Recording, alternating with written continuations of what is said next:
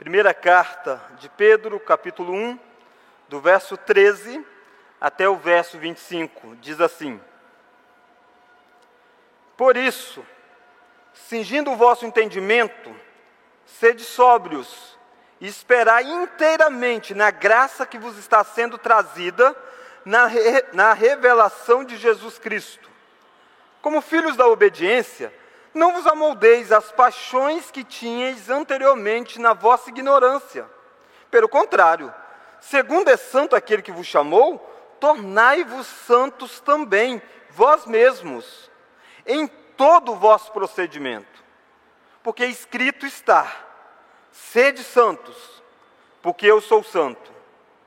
Ora, se invocais como Pai, aquele que sem acepção de pessoas julga segundo as obras de cada um, portai-vos com temor durante o tempo da vossa peregrinação, sabendo que não foi mediante coisas corruptíveis, como prata ou ouro, que fostes resgatados do vosso fútil procedimento que vossos pais vos legaram, mas pelo precioso sangue, como de cordeiro, sem, mácula, sem defeito e sem mácula, o sangue de Cristo, conhecido com efeito antes da fundação do mundo, porém manifestado no fim dos tempos, por amor de vós, que por meio dele tendes fé em Deus, o qual ressuscitou dentre os mortos e lhe deu glória, de sorte que a vossa fé e esperança estejam em Deus. Tendo purificado a vossa alma pela vossa obediência à verdade, tendo em vista o amor fraternal não fingido, Amai-vos de coração uns aos outros, ardentemente, pois fostes regenerados, não de semente corruptível, mas de incorruptível, mediante a palavra de Deus, a qual vive e é permanente. Pois toda a carne é como a erva, e toda a sua glória como a flor da erva. Seca-se a erva e cai a sua flor. A palavra do Senhor, porém, permanece eternamente. Vamos ler este finalzinho? Ora, esta é a palavra que vos foi evangelizada. Deus, fale conosco nessa noite, alimente a nossa alma, ó oh Deus, ilumine o nosso entendimento. Nós oramos em nome de Jesus Cristo. Amém. Irmãos, esta carta, como foi dito, é uma carta extremamente rica extremamente prática. Esta carta foi escrita por Pedro em uma época em que os cristãos estavam sendo perseguidos, em uma época em que muitos crentes tinham sido expulsos de vários locais e tinham perdido as suas terras, perdido os seus empregos, perdido até mesmo o convívio com pessoas queridas. E no meio desse espalhar de cristãos, eles vão alguns para a região do Ponto, da Galácia, da Capadócia, da Ásia e Bitínia. Pedro então escreve esta carta. E essa carta lida basicamente com dois grandes aspectos. Um deles é lembrar esses crentes quem eles são. Eles são salvos em Cristo Jesus para uma esperança muito além desta vida. Mas também essa carta foi escrita para que eles pudessem, naqueles dias difíceis, terem santidade de vida e que eles pudessem se comportar corretamente como cidadãos, mesmo sendo perseguidos pelo império dominante da época. De tal forma que esta carta, então, vai tratar ao longo de toda a sua exposição de coisas bem pontuais na nossa vida. E nessa noite, Pedro abre para nós uma janela de forasteiros no mundo com um chamado à santidade. Um chamado à santidade é o que está exposto aqui do verso 13 até o verso 25 deste primeiro capítulo. E ao longo da carta, Pedro vai desdobrar como que esta santidade acontece. Mas neste primeiro momento eu gostaria que nós pudéssemos olhar de forma ampla, então, para este chamado à santidade. Se você se sente um forasteiro neste mundo, se você se sente alguém que já foi abençoado por Deus, salvo por Deus, você é chamado a ter uma vida de santidade neste mundo, na cidade em que você está inserida. E como é que nós vemos isso? Olha aí o verso de número 13. Olha como começa o verso 13. Vamos ler? Por isso. Este por isso está vinculando a tudo aquilo que tinha dito anteriormente que foi porque eles foram salvos, porque eles têm uma herança, por isso vocês têm algumas coisas a serem feitas. Não sei quantos aqui assistiram, creio que boa parte, aquele filme Homem-Aranha. Não importa a versão que você tenha visto, né? É um filme muito antigo e aí foi feito várias adaptações dele ao longo da história. Alguns até leram os gibis quando criança do Homem-Aranha. E é uma cena muito marcante daquele filme, que vai se repetir em vários outros momentos da saga, que é quando o tio do Peter, que é o homem que se torna o Homem-Aranha, o tio dele tem uma conversa com esse Peter. Peter, depois de ter se tornado aí poderoso e tudo mais, ele começou a meio que se achar muito. E aí eles têm uma conversa dentro do carro, se não me falha a memória, é a última vez que eles se encontram. Posteriormente o tio irá morrer, não estou dando nenhum spoiler, né? Porque é um filme muito antigo mesmo. Mas nessa conversa, com um menino ainda, um jovem ainda muito orgulhoso, sem pensar nas suas consequências, o tio diz para ele assim: Peter, grandes poderes trazem grandes responsabilidades. E esta frase pode ser adaptada de várias formas. É comum você pegar uma criança e achar bonito algumas travessuras que ela faz. Mas à medida que ela vai crescendo, você diz: você não tem mais idade para isso. Você não pode mais fazer isso. Ou então, quando você coloca alguém em determinados cargos, em determinadas funções, você diz: agora você precisa agir de forma diferente, de forma que seja digna deste novo status em que você se ocupa, que você ocupa, melhor dizendo. Pedro está fazendo a mesma coisa. Pedro está dizendo: por isso, porque vocês têm algo elevado, porque vocês têm uma, uma cidadania elevada, porque vocês têm esperança além desta vida, porque vocês foram salvos por Deus. Por isso, vocês têm algumas coisas a serem feitas. Grandes poderes trazem de fato grandes responsabilidades, e grandes dádivas trazem grandes responsabilidades. Sermos salvos por Deus, carregarmos consigo o nome de cristão, sermos luz no mundo, Deus se fazer representado através de nós, traz grandes responsabilidades para nós. E a nossa geração é uma geração que está muito acostumada e brigando por direitos, e muitas vezes esquecendo das responsabilidades, dos seus deveres. Nós somos um país onde as pessoas pensam em primeiro lugar nos direitos em que elas têm, e esquecem dos deveres. Cuidado para que isso não seja muito presente também na minha vida e na sua vida, no nosso relacionamento com Deus. Cuidado para você não estar se relacionando com Deus cobrando de, entre aspas, direitos, porque você é filho do rei, quando na verdade você tem que se atentar para os seus deveres como filhos, filhos do rei. E eu gostaria que nós pudéssemos olhar algumas lições sobre este chamado à santidade. A primeira delas é que a santidade está relacionada com um pensamento saudável. É isso que você encontra neste verso 13. Olha comigo o verso 13. Por isso, vamos ler? Cingindo o vosso entendimento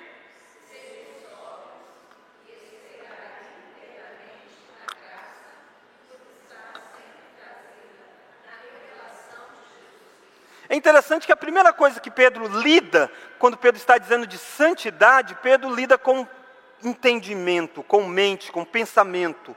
Ele diz: cingindo o vosso entendimento. Santidade se dá quando nós pensamos de forma correta. E muitas vezes isso não é muito próprio nosso, porque às vezes nós dicotomizamos a religião e achamos que religião tem a ver com sentimento apenas. E nós achamos que Deus está falando conosco quando nós sentimos grandes coisas. E às vezes nós esquecemos que nós precisamos pensar, entender, para que nós possamos nos emocionar de fato. Mas uma vez que nós entendemos corretamente, a batalha pela mente passa exatamente para nos conduzir a mundanismo ou nos conduzir à santidade. E Pedro usa uma frase aqui que é um pouco distante para nós, ele diz no verso 13: Por isso, cingindo o vosso entendimento. O que, que seria esse cingir? Cingir, para um pensamento judaico, era a ideia de você, é meio que um ditado popular, um, uma expressão, porque lembra que as roupas eram aqueles tipo vestidos longos, E aí, para poder fazer algum movimento rápido, para poder se deslocar rapidamente, era difícil, porque é complicado andar com aquelas vestes. Então, eles puxavam um pouco aquelas vestes, pegavam o cinto e amarravam em volta. E aí, eles prendiam aquelas vestes presas.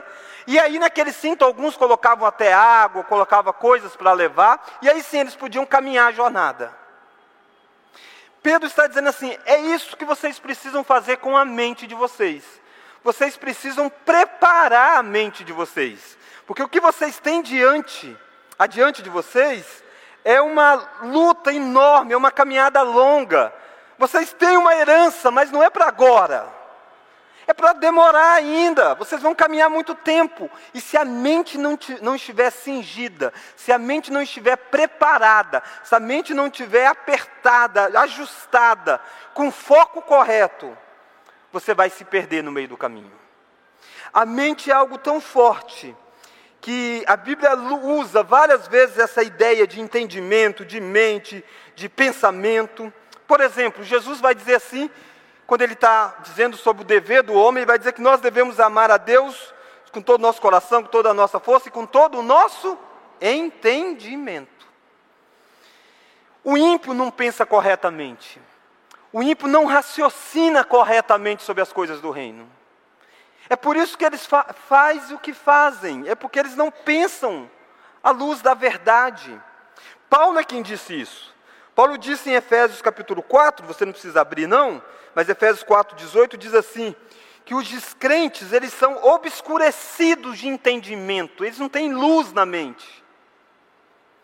Paulo chega a dizer que nós também, antes éramos inimigos no pensamento, no entendimento. Olha como que entendimento está o tempo todo nas Escrituras. Jesus disse: Nós devemos amá-lo com todo o nosso entendimento, Paulo disse: o que faz com que o ímpio peque como ele peca é porque ele está com a mente totalmente obscurecida. E Paulo diz: nós também no passado estávamos, éramos inimigos do entendimento. Quando você olha para a Escritura como um todo, você vê Deus prometendo que Ele iria imprimir na nossa mente a lei dele. Percebe como que é extremamente importante pensar corretamente. Se você não pensar corretamente, você não será santo. E quando eu digo pensar incorretamente, eu não estou dizendo de ser mais inteligente, menos inteligente, não é isso. Eu não estou dizendo de grau de estudo, não é, não é isso. Eu estou dizendo de pensar corretamente à luz da revelação de Deus, à luz da palavra de Deus. À luz da palavra de Deus, nós devemos pensar corretamente. Porque quando Jesus venceu Satanás no deserto, ele não, não, não venceu o diabo com emoção, ele venceu o diabo citando a Escritura. Percebe como que ter a mente cativa a Deus faz toda a diferença? E se você perceber aqui no capítulo 13, no verso 13 ainda, você vai ver, olha o verso, a continuidade do verso 13. Por isso, cingindo o vosso entendimento, vamos ler agora? Sede sóbrios. O que é sóbrio? Alguém que não estava embriagado, alguém que não estava intoxicado, alguém que não estava fora do juízo. E ele está usando essa figura não necessariamente apenas para bebidas, mas ele está usando essa figura de dizendo assim: cuidado para que a sua mente não esteja intoxicada, não esteja alterada, a sua forma de pensar, mas que você seja sóbrio. E quando você é sóbrio, você deve esperar na graça de Deus. É a continuidade do verso 13.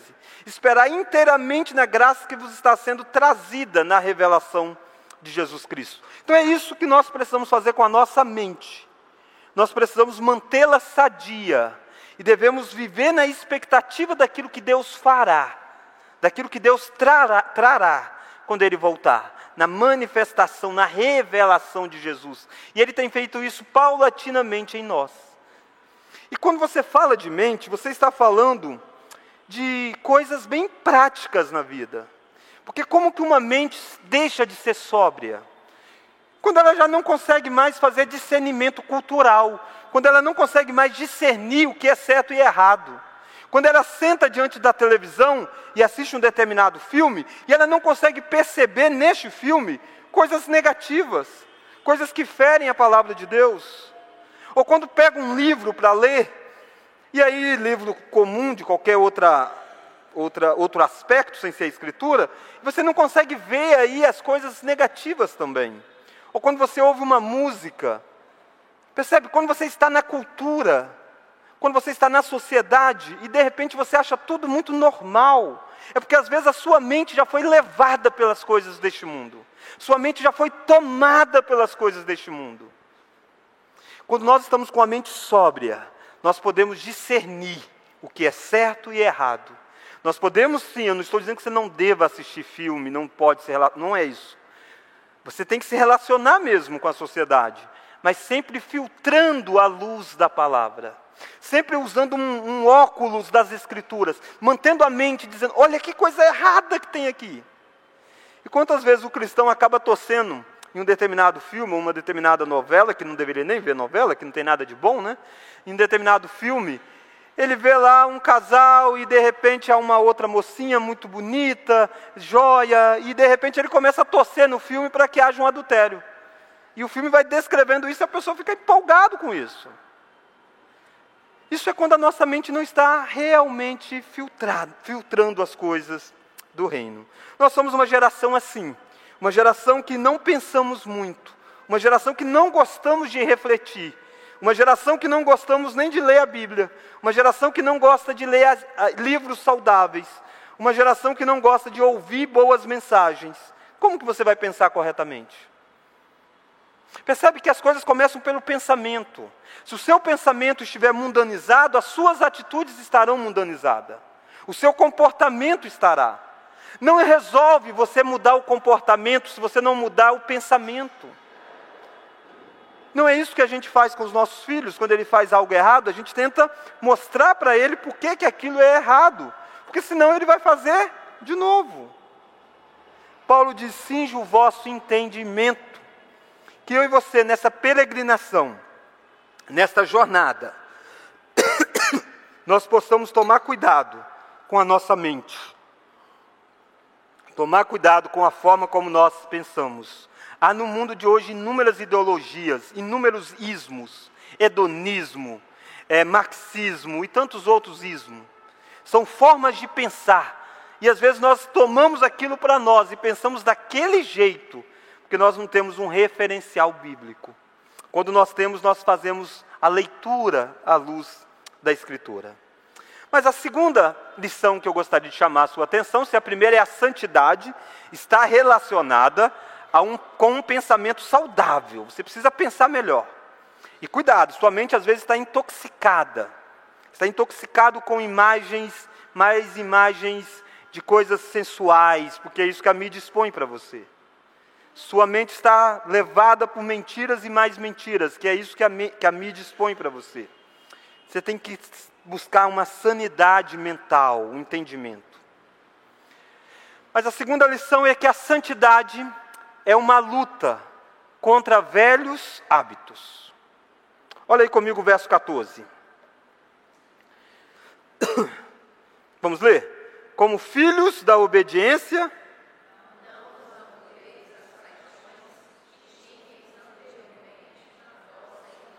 Pedro agora lembra a eles que eles tinham uma vida passada. E todos nós temos também. A pessoa se converte, abraça o Evangelho, mas tem algumas cicatrizes na alma, na vida, tem algumas marcas no pensamento, tem aquele mau hábito que foi ensinado, tem aqueles maus costumes, tem aquelas coisas difíceis de mudar, e de repente sai um palavrão, e de repente você olha para onde não deveria olhar, de repente você faz negócios como não deveria ser feito e de repente você está de novo fazendo coisas que você fazia antes de ser convertido. E aí Pedro está dizendo, como filhos da obediência, mudou o status. Vocês são filhos da obediência. E como filhos da obediência, vocês não devem, olha aí o verso 14, não vos amoldeis.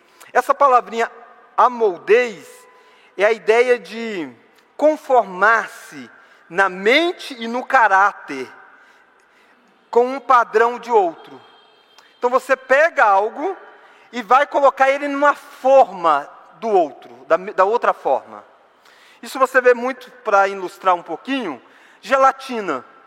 Aí tem gelatina que é de forma de estrela, gelatina redondinha, mas tudo foi feito do mesmo jeito.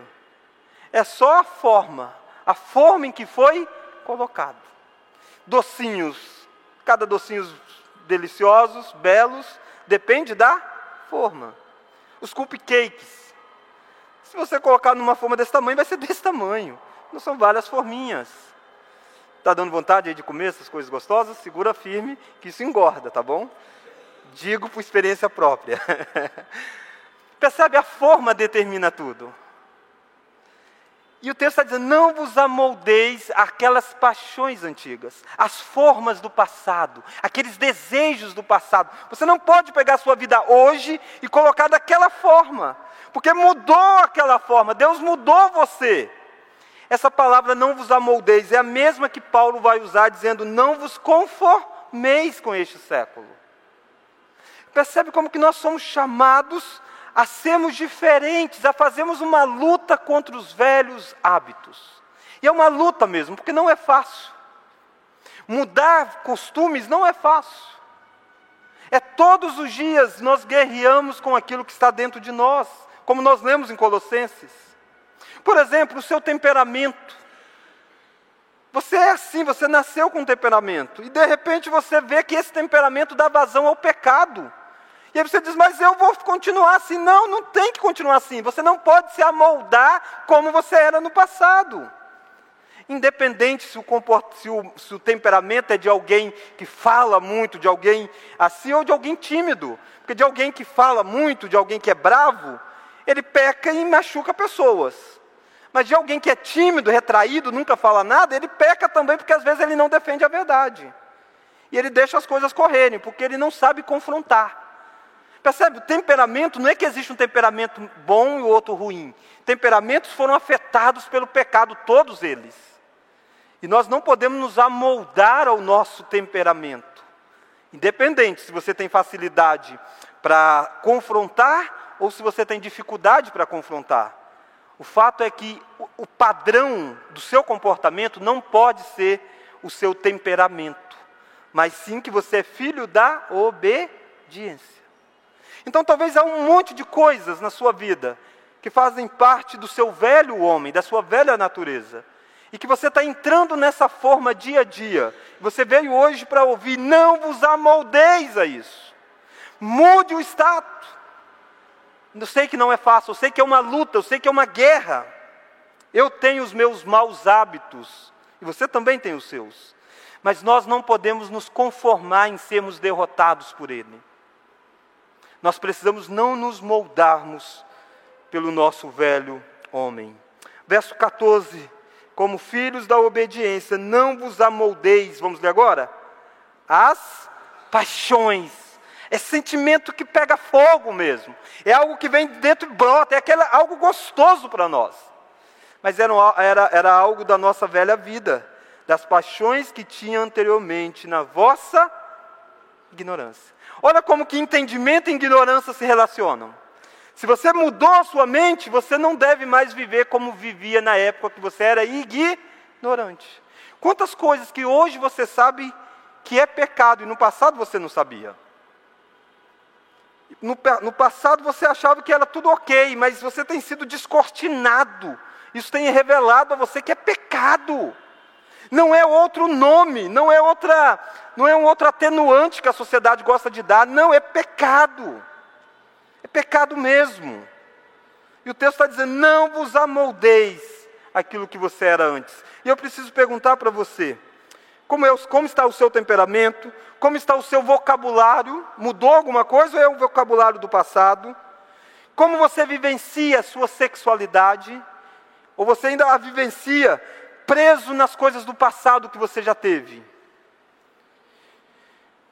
Como você vivencia os seus negócios? Como você faz negócios?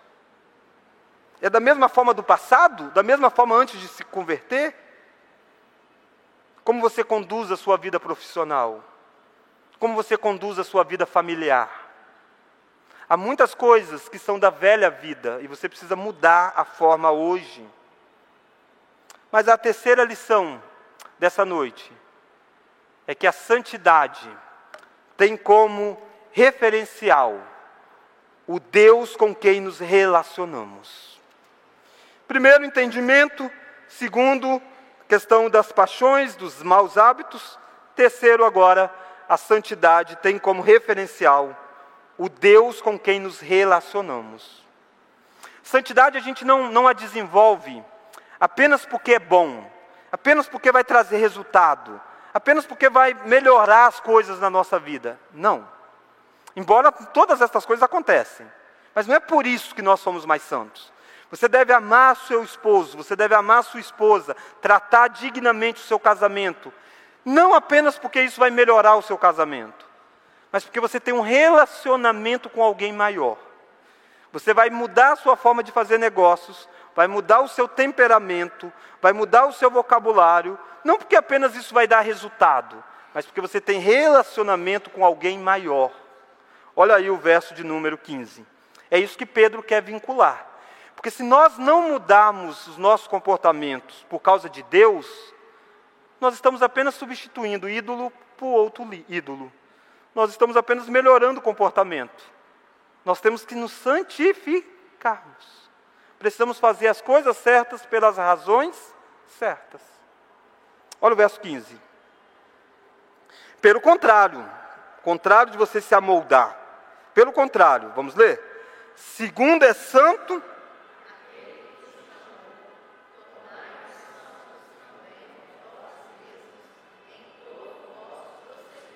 16, porque está escrito: sede santos. Percebe, na mente de Pedro, eles deveriam ser santos, porque aquele que chamou eles era santo, que é Deus. Por que é que você precisa ser santo? Porque Deus que chamou você, Deus que te deu uma nova vida, Deus que vai dar você um tesouro, é santo. E você se relaciona com Deus Santo, como você vai ficar se relacionando com Deus Santo, vivendo de forma imunda, impura, tendo coisas impuras diante dos seus olhos, tendo coisas impuras na sua boca, tendo coisas impuras nos seus negócios? Como que você vai ter esse tipo de relacionamento com o Deus que é santo? Pedro quer focar os nossos olhos no relacionamento que nós temos com Deus. O Deus que eu e você, que eu e você servimos não é um Deus conforme nós pensamos, mas é um Deus que tem um caráter absoluto, um Deus que tem um caráter imutável, um Deus que não brinca, um Deus que não mente, mas um Deus que é puro e santo, que não pode ver o mal, não pode se alegrar com o mal. O Deus que nos chamou é santo. Você tem consciência quem é a pessoa que você adorou nessa noite? Quem é a pessoa que você cantou louvores a Ele? Que você disse em espírito e em verdade, te adoramos. Você tem consciência? Essa pessoa é a mesma que está com você amanhã nos seus negócios, é a mesma que está com você na sua casa, é a mesma que está com você quando você abre a boca e fala tantas coisas que não desagrada a Ele. Este é o Deus Santo com quem nós nos relacionamos. Olha aí de novo o verso 15.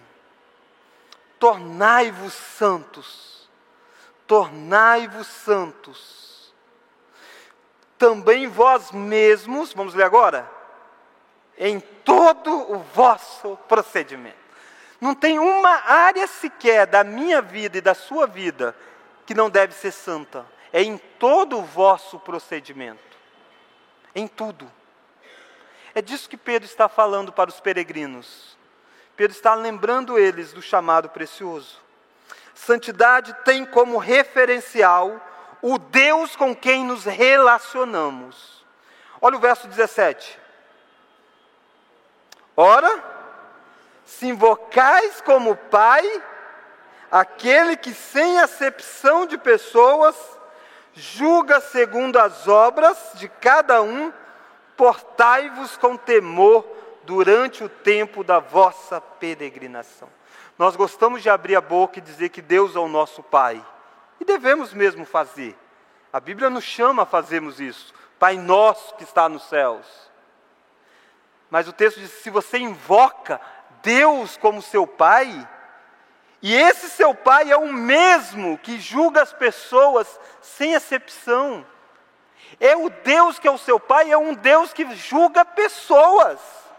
Então você deve portar de uma forma com temor durante a sua peregrinação.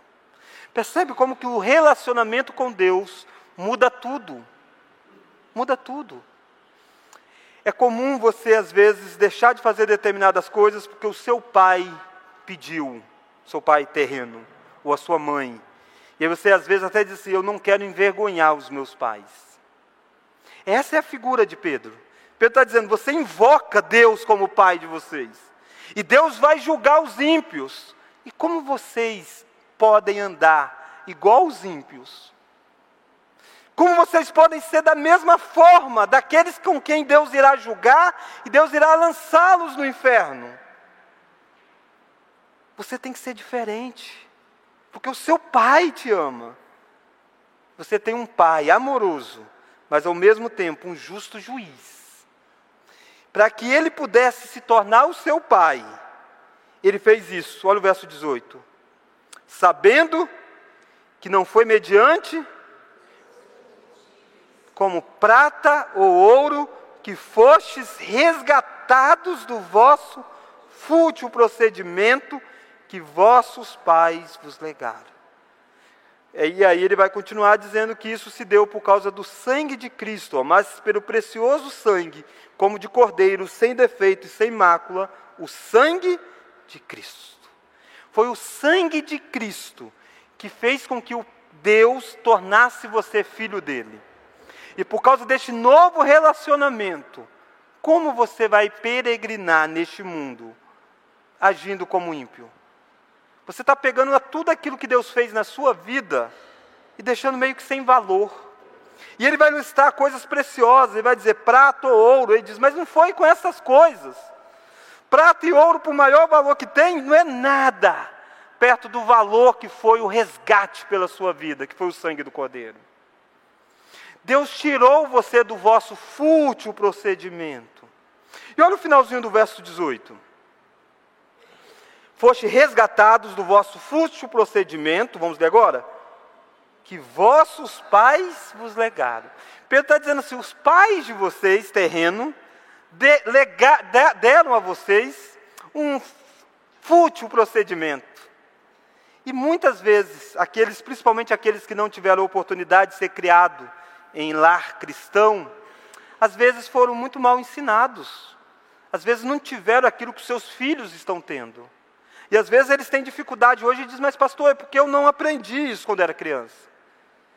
Não, mas o texto está dizendo assim, não importa. O texto está dizendo que Deus se tornou o seu pai. E agora Deus lavou você com sangue. E agora você não está mais vivendo no fútil procedimento dos vossos pais. Então não dá para dizer assim, eu faço isso porque a minha família sempre fez assim. Isso não é desculpa, porque você tem um referencial maior que é Deus. Deus é o padrão de santidade. O padrão de santidade não é o seu marido, não é a sua esposa, não é o seu irmão, não é o seu filho, não são os seus pais. O padrão de santidade é Deus. Por isso que o texto chama a atenção que nós temos um pai e nós invocamos ele mas ele também é um justo juiz. Até agora nós vimos três lições. Primeiro, nós vimos que a santidade está relacionada com um pensamento saudável. Segundo, nós olhamos que a santidade é uma luta contra velhos hábitos. Terceiro, a santidade tem como referencial o Deus com quem nos relacionamos. Nós o chamamos de Pai, mas Ele é santo. Não importa os fúteis procedimentos que você foi ensinado, os vossos pais do passado, dentre eles o maior que foi Adão. Adão é o nosso primeiro pai. E através do fútil procedimento dele, o pecado contaminou a nossa vida. Mas Deus nos resgatou deste pecado de Adão. Quando nós cremos em Cristo Jesus, nós somos perdoados. E por isso nós devemos agora buscar uma vida de santidade. Não dá sempre para usar aquela desculpa, a carne é fraca. Não dá. Quarta e última lição. A santidade tem como referência. Desculpa. A santidade é demonstrada nos nossos relacionamentos. Verso 22. Onde é que vai desembocar toda a nossa santidade? Vai desembocar no domingo, no culto? Não necessariamente. Embora afete com certeza o culto. Mas a santidade vai ser vivenciada e presenciada, percebida, notada nos relacionamentos. Verso 22, vamos ler? Tendo purificado a vossa alma pela vossa obediência à verdade. Olha um detalhe: Pedro uniu aqui tudo o que nós falamos: obediência e verdade. Verdade com mente, obediência com comportamento. Tendo purificado a vossa alma pela vossa obediência à verdade, vamos ler agora? Tendo em vista o amor fraternal, não fingido, amai-vos de coração uns aos outros ardentemente. Você demonstra que você é santo como você se relaciona com as pessoas. Se o seu relacionamento com as pessoas não, não está legal, é porque a sua santidade não está legal. O relacionamento é o desaguar disso. E às vezes a gente está preocupado com desaguar e não com aquilo que está lá dentro. O relacionamento é fruto de tudo aquilo que nós vivenciamos. O texto explode aqui em grande repercussão, dizendo ardentemente deve ser o amor não tem limite. Se tem algo que você deve fazer intensamente, é amar uns aos outros. Porque o verso 23 diz: Pois fostes regenerados, está no plural, não está no singular. Ele está dizendo: vocês todos foram regenerados, não de semente corruptível, mas de incorruptível, mediante a palavra de Deus, o qual é vive e é permanente. Ele está dizendo: sabe por que você deve amar o seu irmão em Cristo? Porque a mesma obra que Deus fez em você, Deus fez nele. Vocês dois foram regenerados. Vocês dois foram lavados pelo sangue do Cordeiro. É por causa deste nova situação que você ama ardentemente. Não é porque a pessoa é determinada coisa não é por causa da personalidade da pessoa, é por causa daquilo que Deus fez na pessoa, por isso que você ama. Então não há escolha de amar os crentes, o povo de Deus. Isso é um mandamento, uma ordem. Amai-vos fra... amai-vos de coração uns aos outros. Nós precisamos entender que tudo vai desaguar em relacionamentos. Naturalmente que o primeiro relacionamento que nós temos é com a nossa família.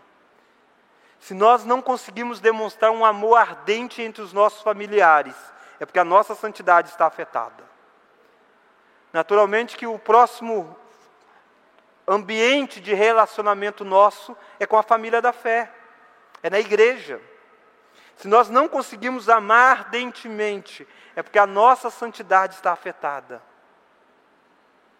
Naturalmente, nós também somos chamados a amar o mundo, as pessoas que estão no mundo. Se nós não conseguimos amar o nosso inimigo, é porque a nossa santidade está afetada. Percebe como que não é tão fácil viver em santidade neste mundo. Por isso que esta ordem para Pedro, que Pedro dá, melhor dizendo, para estes crentes, ela, ela está viva para nós hoje. Não parou naquele período. Nós continuamos peregrinando. Nada disso que foi exposto aqui nessa noite é fácil. Mas tudo isso que foi exposto nessa noite é possível por causa da graça de Jesus Cristo. Por causa do poder que nos restaurou.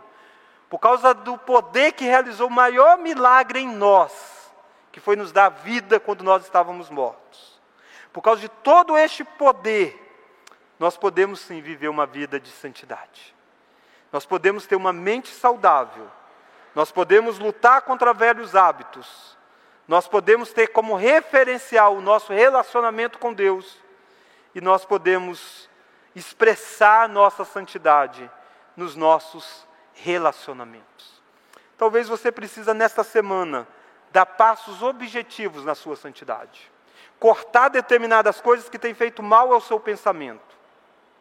Alimentar o seu pensamento de outras coisas que têm ficado abandonado, como leitura bíblica, como assistir bons sermões na internet, ouvir boas músicas. Talvez você precise lutar com uma guerra terrível, com um mau hábito que você tem carregado. Talvez você precise se relacionar mais com Deus, para ser impactado com a santidade dele. Se você está sendo mais apegado ao pecado, é porque você está distante de Deus. Quando você se aproxima de Deus, a santidade de Deus inunde a sua, inunda a sua vida e muda os seus sentimentos. Talvez você precise dar passos em áreas dos seus relacionamentos para que a santidade possa ser desenvolvida.